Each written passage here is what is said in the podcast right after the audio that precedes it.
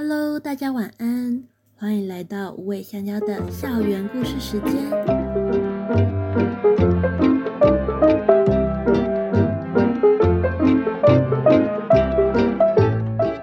我是学校的辅导员姐姐，负责照顾动物新生的生活起居。不知道大家有没有一种经验，心血来潮的要整理相簿，却忍不住看着相片，一张一张的回忆。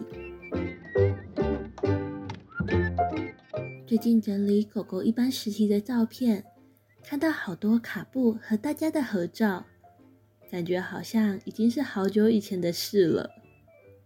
卡布已经回家三个多月了，狗狗们已经渐渐习惯没有卡布带领的生活，但每次卡布的爸爸妈妈带着他回学校玩，同学们总是好兴奋，尤其是欧蕾，总是对着卡布又闻又舔。还记得狗狗们第一次被鞭炮声吓到，胆小的欧蕾好一阵子不敢出门散步。当时拿铁和小美也还小，不太知道要怎么安慰欧蕾。好险，作为班长的卡布成为了狗狗们的依靠，陪着同学一起慢慢的前进。那段时间，只有跟卡布一起，欧蕾才敢出门。尽情的散步。卡布是一只不爱叫的狗狗，平常只会用“嘤嘤嘤”的声音来撒娇。就算在外面遇到太过热情的狗狗，让他觉得不太喜欢，也只会加快脚步走掉。但是如果对方的举动吓到了欧雷，卡布会沉稳有力的发出“汪”的一声。是个十分有担当的班长呢。大家常说弟弟妹妹会去模仿哥哥姐姐的举动。跟卡布一起散步时，欧蕾会学着他吃草。时常跟卡布待在一起的欧蕾，也成了课堂中最稳重的小朋友。在卡布毕业后，欧蕾继承了班长一职，协助我们举办活动。课程让更多人有机会可以认识狗狗。欧蕾虽然不会怕生，却是会认人的。他对新朋友相当友善，但如果不是跟他相处过几次的哥哥姐姐，可是无法将他带出门的哟。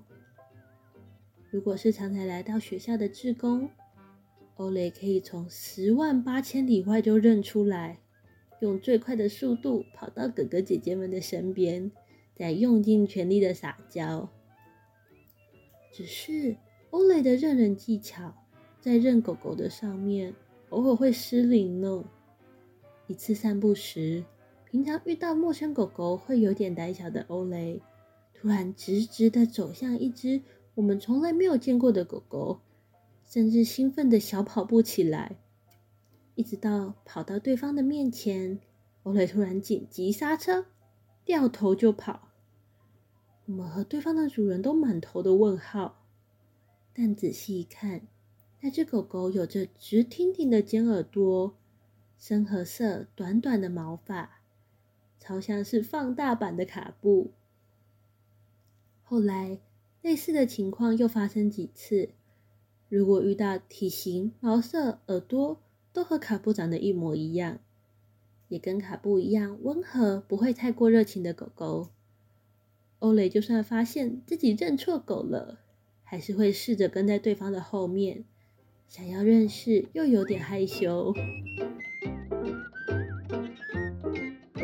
卡布回家后，三个小朋友似乎都长大了许多，不知道是不是看着卡布现在幸福的样子。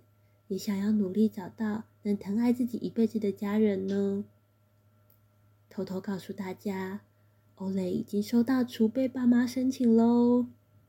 虽然离回家的路还有一段，但我想这是对欧蕾很大的肯定吧。我们相信每个人都能成为最好的家人，只要有心，都欢迎来申请成为储备爸妈。